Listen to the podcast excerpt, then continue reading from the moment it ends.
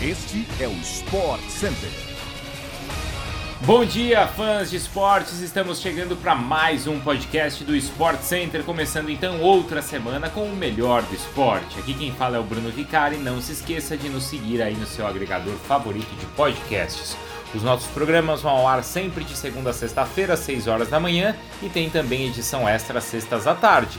O Sport Center também está diariamente ao vivo pela ESPN no Star Plus e hoje vão ser quatro edições: 11 horas da manhã, às 4 da tarde, às 8 da noite e também à meia-noite. Então pode subir o som aí do seu fone porque o SC está no ar.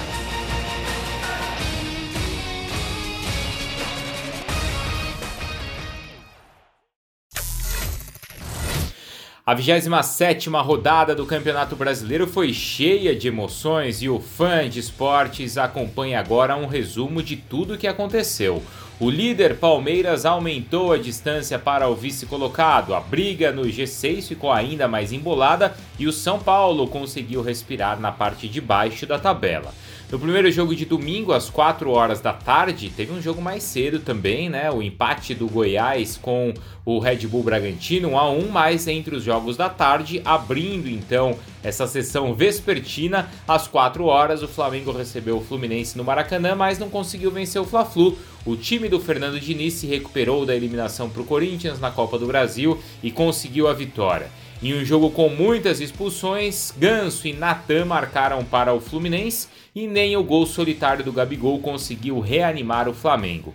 A vitória colocou o time das Laranjeiras isolado na segunda colocação do campeonato. O São Paulo foi até Fortaleza num duelo muito importante lá na parte de baixo da tabela. Os gols de Caleri e Nahuel Bustos, além de duas expulsões do time da casa, garantiram os três pontos para o tricolor paulista, que agora supera o próprio Ceará na tabela e se distancia em seis pontos da zona da degola. Mais quatro jogos completaram a rodada. Com o time reserva, o Corinthians foi a Minas enfrentar o América e saiu de lá com uma derrota. O time se mostrou desastroso e nem a entrada de alguns titulares no segundo tempo foi suficiente para evitar o gol do Juninho. Robson Bambu de novo, hein? Falhou no lance e o volante fez o gol da vitória para o time de Wagner Mancini. São oito jogos sem derrota para o time mineiro que se aproxima então do G6. O Palmeiras recebeu o Santos no Allianz Parque em mais um clássico da rodada e a expulsão do Danilo no segundo tempo, pois é, fez com que o time perdesse uma peça importante, mas mesmo assim o Palmeiras conseguiu uma vitória muito importante com mais um belo gol do Merentiel. O Palmeiras é o líder que, olha só, hein, mais líder do que nunca e já acumula agora pontos e calcula quando poderá erguer a taça, pensando então nessas últimas rodadas do campeonato. Juventude e Fortaleza empataram no Sul em 1 a 1, enquanto o Atlético Paranaense recebeu o Cuiabá, conseguiu a vitória de virada depois do gol do Rodriguinho e assim acabou permitindo ainda o empate no segundo tempo. Com este resultado, o Furacão manteve a sexta posição do campeonato, enquanto o Cuiabá luta para não ser rebaixado. Na segunda-feira, o Internacional visita o Atlético Goianiense e pode reassumir a vice-liderança, que por enquanto é do Fluminense. O time do Mano Menezes fecha a rodada às 8 da noite nesta segunda-feira. Rodrigo dançou, Vinícius Júnior também dançou e o Real Madrid venceu. A dupla brasileira brilhou após uma semana marcada de ataques contra o ex-jogador do Flamengo e o time merengue bateu o Atlético por 2 a 1 no Metropolitano em clássico válido pela sexta rodada do Campeonato Espanhol. A equipe merengue segue com 100% de aproveitamento e é líder de La Liga. O lado triste da partida aconteceu antes então do apito final, quando centenas de torcedores do Atlético fizeram cânticos racistas contra Vinícius Júnior. O Real Madrid entrou em campo debaixo de muitas vaias e aquele clima hostil do Atlético. Os donos da casa foram até mais agressivos no começo, mas logo sofreram com a qualidade do ataque merengue. Aos 17, Chouameni lançou Rodrigo por cima e o brasileiro de primeira fez um lindo gol. Na comemoração, ele e Vinícius dançaram diante do estádio lotado com 66 mil colchoneiros. O ritmo do clássico seguiu frenético, mas a precisão do Real foi maior. Aos 35, Modric lançou Vini na esquerda, ele disparou, chutou de bico, a bola pegou na trave e soprou nos pés do Valverde que mandou para dentro. A segunda etapa foi menos movimentada, com apenas cinco finalizações no total.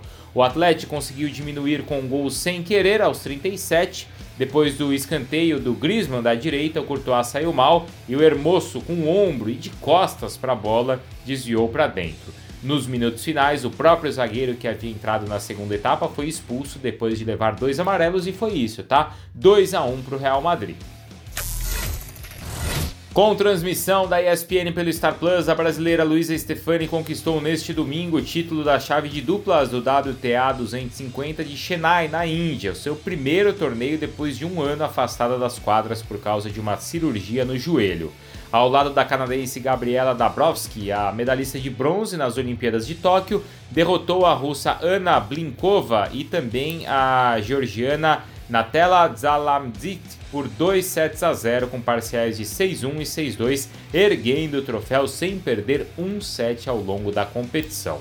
O título é o quarto da carreira da Luísa em duplas, o segundo ao lado de Dabrowski. Foi justamente quando, ou jogando com a canadense, que a brasileira obteve seu maior conquista, ou a sua maior conquista, no circuito ao vencer o WTA 1000 de Montreal em 2021. Stefani também tem no currículo os títulos do WTA 250 de Tashkent, no Uzbequistão, e o WTA 250 de Lexington, nos Estados Unidos, ambos ao lado da americana Hailey Carter. O torneio marcou o retorno de Luiz às quadras depois de um ano de uma grave lesão sofrida no joelho em 2021.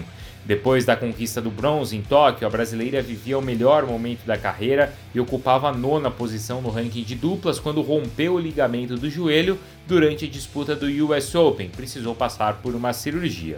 Depois da conquista do torneio indiano, Luísa parte agora para disputar o WTA 500 de Tóquio, ao lado da japonesa Ena Shibahara, com transmissão ao vivo pela ESPN no Star Plus, com início às 11 da noite já nesta segunda-feira.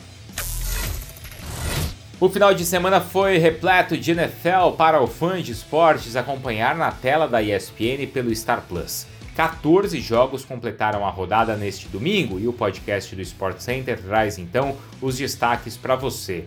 No jogo de Tom Brady entre, entre o Tampa Bay Buccaneers e o New Orleans Saints, melhor para o quarterback.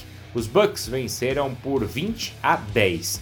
Na segunda etapa do jogo, Brady trocou xingamentos com a defesa dos Saints e causou uma briga generalizada em campo. Os ânimos foram acalmados e os Bucks confirmaram a vitória. Completando os jogos com transmissão, os Patriots venceram o jogo apertado em por 17 a 14 contra o Pittsburgh Steelers e venceram assim na primeira na temporada. Também pela semana 2, o San Francisco 49ers atropelou o Seattle Seahawks por 27 a 7 uma vitória e uma derrota para os dois no campeonato. A transmissão da NFL você segue acompanhando pela ESPN no Star Plus, com a semana 3 começando então nesta quinta-feira. É isso, pessoal. Assim a gente chega ao fim então de mais um podcast do Sport Center, mas a gente volta amanhã às 6 horas da manhã. Um abraço para todo mundo, boa semana e até mais.